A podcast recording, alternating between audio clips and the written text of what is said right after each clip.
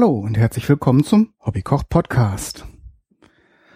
Ich habe neulich so auf Twitter geschrieben, ich mache jetzt eine Kürbissuppe, aber da brauchen wir ja keine Sendung drüber machen. Und dann haben einige von euch gesagt, warum eigentlich nicht?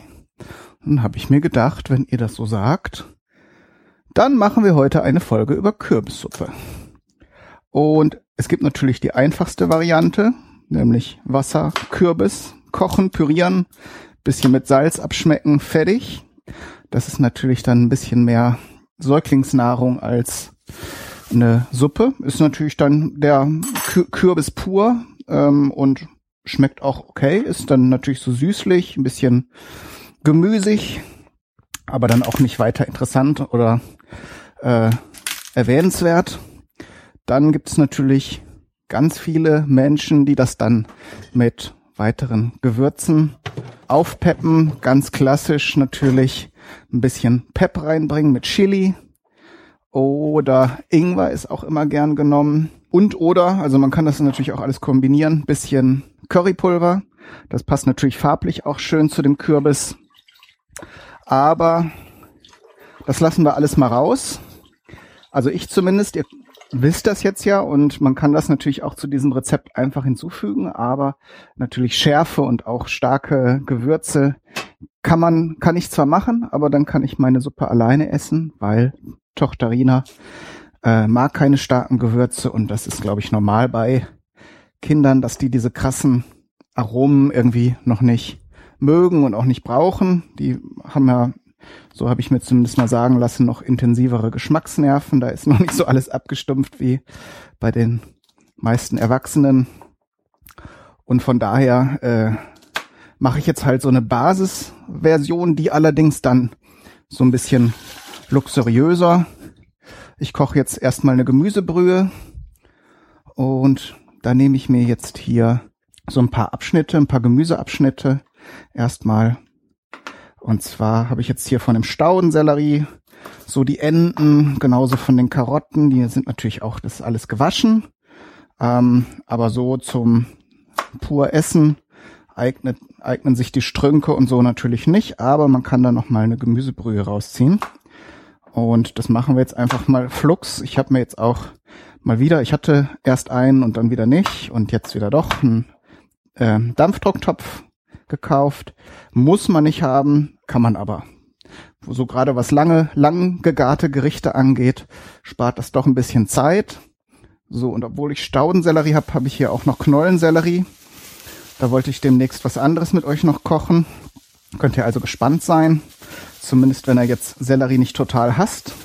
Aber vielleicht ist es so oder so interessant, weil ganz oft das Thema hatte ich jetzt neulich mit Henry und ähm, Sebi in dem neuen Podcast, den ich da habe, die Goldene Zehn, wo ich jetzt auch diese Bolognese neulich gekocht habe für. Ganz oft hat man noch so abgespeichert, mag ich nicht. Und äh, das ist sehr, sehr häufig, dass das gar nicht äh, irgendwie ein bestimmtes Lebensmittel ist, sondern entweder eine Kindheitserinnerung, die schon vielleicht gar nicht mehr zutrifft, weil der Geschmack ändert sich ja. Also allein zum Beispiel, wenn, wenn ihr überlegt, Kaffee als Kind, wenn man den probiert hat, zumindest ging es mir so, hat man sich gefragt, wie kann man so eine scheußliche Brühe überhaupt trinken? Und heutzutage vergeht, naja, ein Tag vielleicht schon, aber keine Woche, wo ich keinen Kaffee trinke. Und genauso sage ich es mir halt auch bei vielen Lebensmitteln, wo ich so in der Kindheit gesagt habe, nee, bah, mache ich nicht. Aber der Geschmack ändert sich da total. Und vor allen Dingen hängt da auch viel an der Zubereitung. Also es gibt Lebensmittel, die mag ich nicht in bestimmten Gerichten, aber wenn ich sie selber irgendwie verwende und was draus koche, dann geht es auch. So, Sellerie. So, da habe ich jetzt eigentlich auch nur so ein bisschen von der Schale genommen und den Rest werde ich mir aufbewahren für eine andere Folge.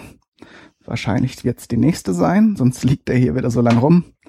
So, also nochmal zusammenfassen. Ach so, eine Sache habe ich hier noch, und zwar Petersilienwurzeln. Dann nehmen wir jetzt ein, zwei Stück. Die geben dem Ganzen natürlich auch nochmal eine schöne Würze. So, zack, zack. Da schnibbeln wir jetzt nicht dran rum, die nehmen wir komplett. So, Und dann gebe ich da zwei Liter Wasser drauf, so dass der ganze Kram bedeckt ist.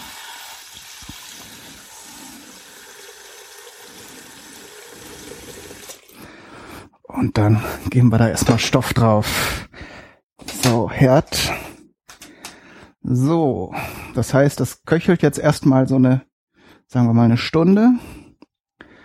Wo habe ich jetzt den Deckel? Ach so, ja, alles noch ganz neu. So, kriegen wir aber trotzdem hin. Zack. Und dann freuen wir uns auf den zweiten Teil indem wir dann die eigentliche Kürbissuppe zubereiten. Bis dahin. So, und da sind wir im zweiten Teil. Und die Gemüsebrühe ist fertig gekocht. Ich werde jetzt mal reinschauen. Ach so, erstmal aufmachen. So. Jawohl. Schöne Farbe. Schöner Duft funktioniert.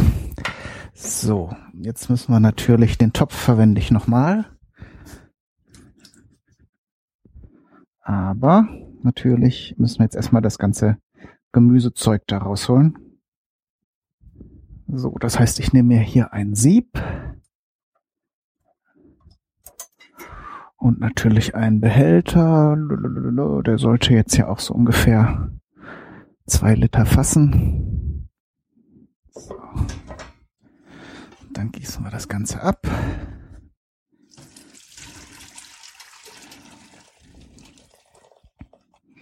Und das ausgekochte Gemüse, das verwerfen wir jetzt. Und dann gebe ich hier die Brühe gleich wieder zurück und stelle den Herd an. Ich hatte das eben. Das Schöne beim Dampfdrucktopf ist ja, dass man das auch irgendwann abstellen kann. Wenn sich der Druck da drin gebildet hat, reicht dann die Restwärme von der Herdplatte und natürlich ja Zeit, das Ganze schön zu garen. So, als allererstes nehmen wir uns natürlich jetzt hier den Kürbis. Ähm, habt ihr bestimmt schon tausendmal gehört, aber ich habe jetzt hier einen Hokkaido-Kürbis. Ich glaube, ich habe es selbst auch schon mal erzählt, aber ihr vielleicht habt ihr nicht alle Folgen gehört. Da ist das Schöne, da kann man die Schale mitverwenden. Ist auch einer der, eine der Kürbissorten, Speisekürbissorten, muss man sagen. Es gibt ja auch viel so Deko-Zeug. Da bin ich mir dann, da weiß man nicht immer, ob man die essen kann.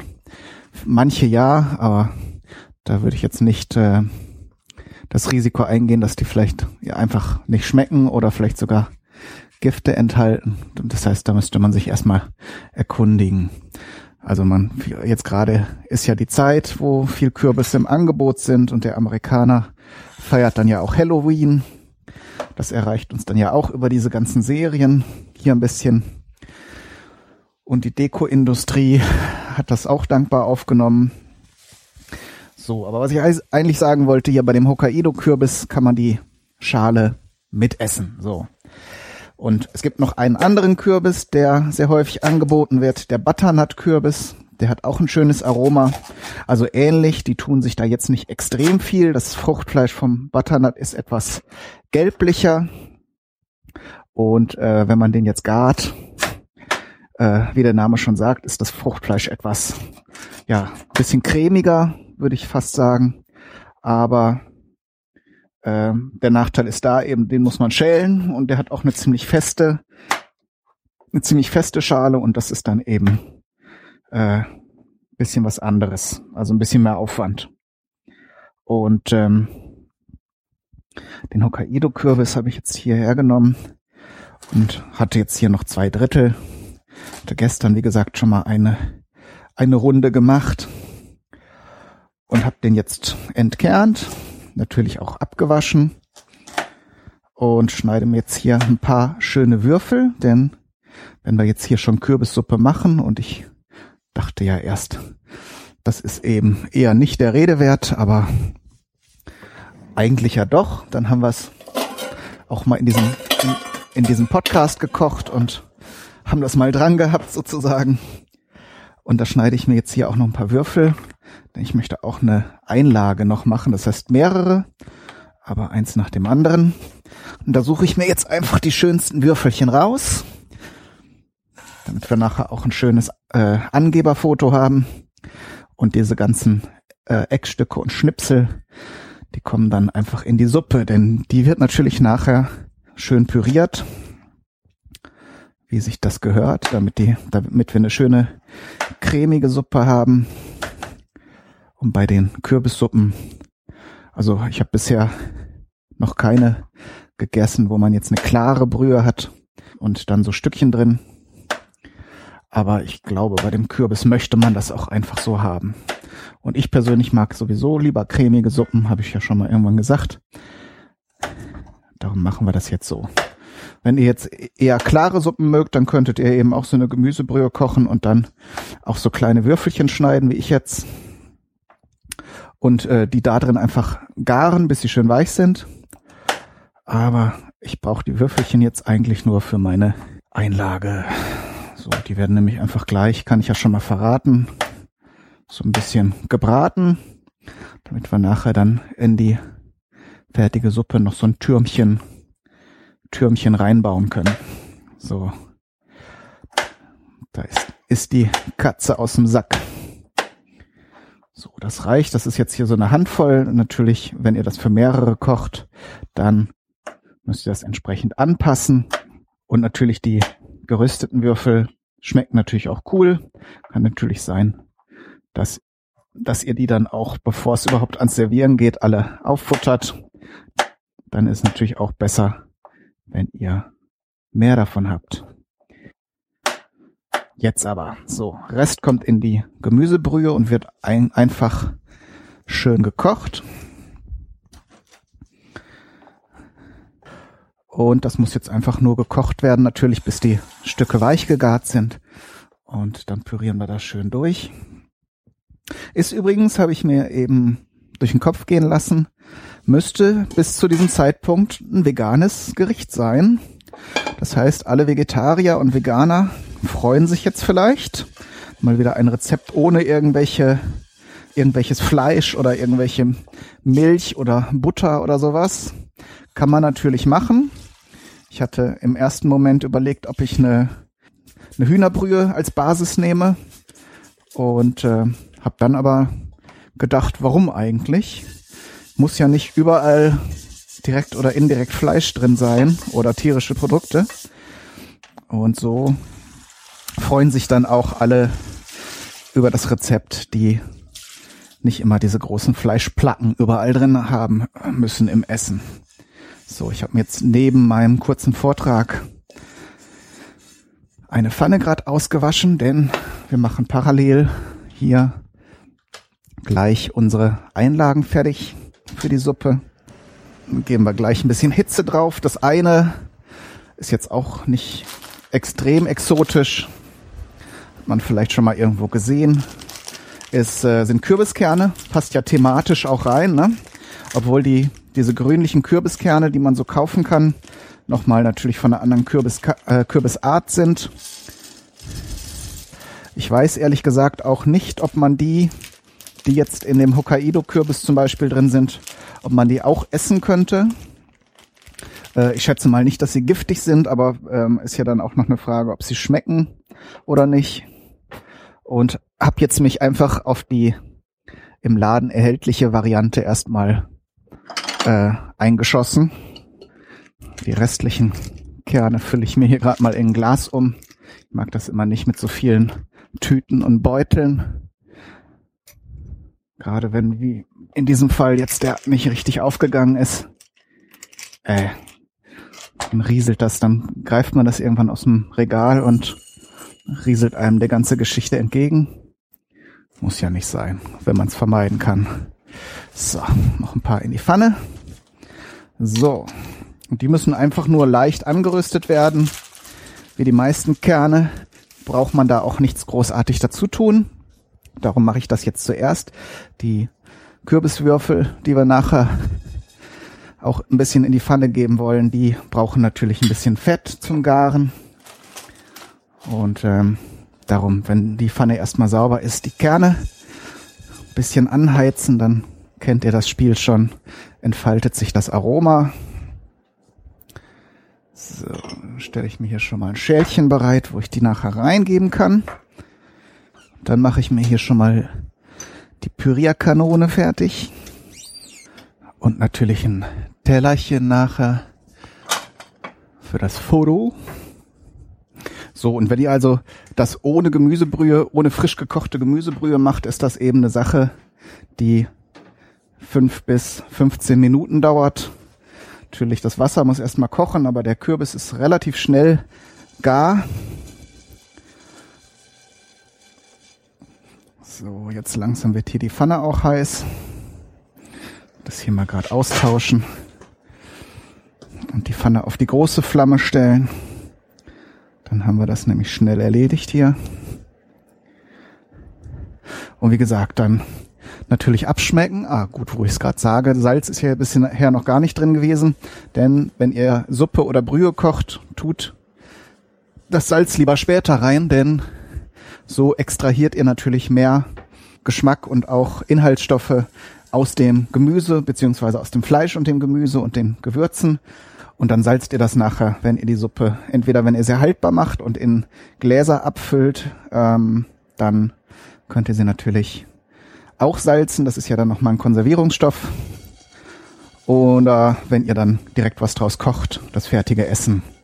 Bei Suppe ist es jetzt nicht so dramatisch wie bei anderen Lebensmitteln, wenn man sie später salzt, weil ist ja flüssig, das verteilt sich so oder so dann später auch noch gut. Die äh, Kürbiskerne, die fangen jetzt schon an zu glänzen, das heißt, ein Teil des Öls, das natürlich in den Kernen enthalten ist, tritt an die Oberfläche und das Aroma entfaltet sich auch schon ganz schön. Und ihr merkt, dass sie fertig sind, wenn sie anfangen, sich von allein zu bewegen. Die ploppen dann auch so auf. Die dehnen sich durch die Hitze natürlich aus. Und je nachdem, wie kräftig ihr das Aroma haben möchtet, man kann sie natürlich auch leicht bräunlich rösten. Aber ich möchte eigentlich nur so ein bisschen den Geschmack ankurbeln. Und jetzt die Pfanne vor allen Dingen schon schön heiß. Gehen wir ein bisschen Sonnenblumenöl rein, damit wir hier nochmal unsere Würfelchen anbraten können. Die werden natürlich auch weich, wenn ihr sie gart. Darum Vorsicht, also nicht zu, nicht zu brutal rühren.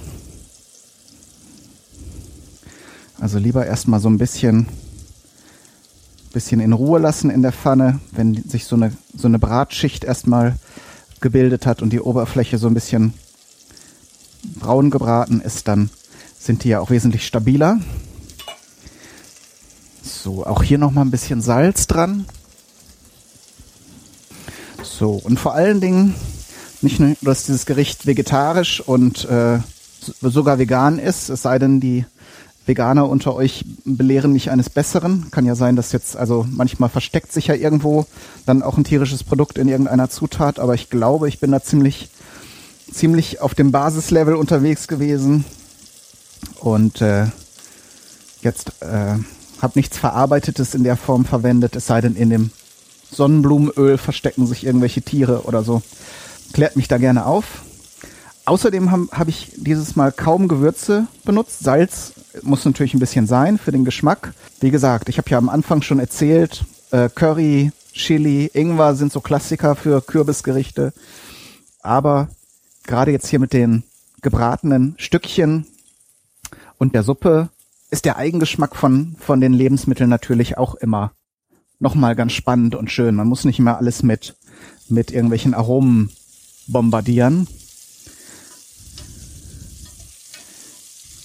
Sonst könnte man nämlich auch dann gewürzte Styroporflocken einfach immer essen.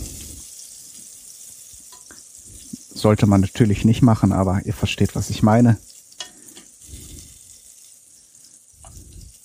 So, und die Würfelchen nehmen hier schon eine schöne braune Farbe an. Muss mal sehen hier. Ich habe sie nicht zu klein geschnitten.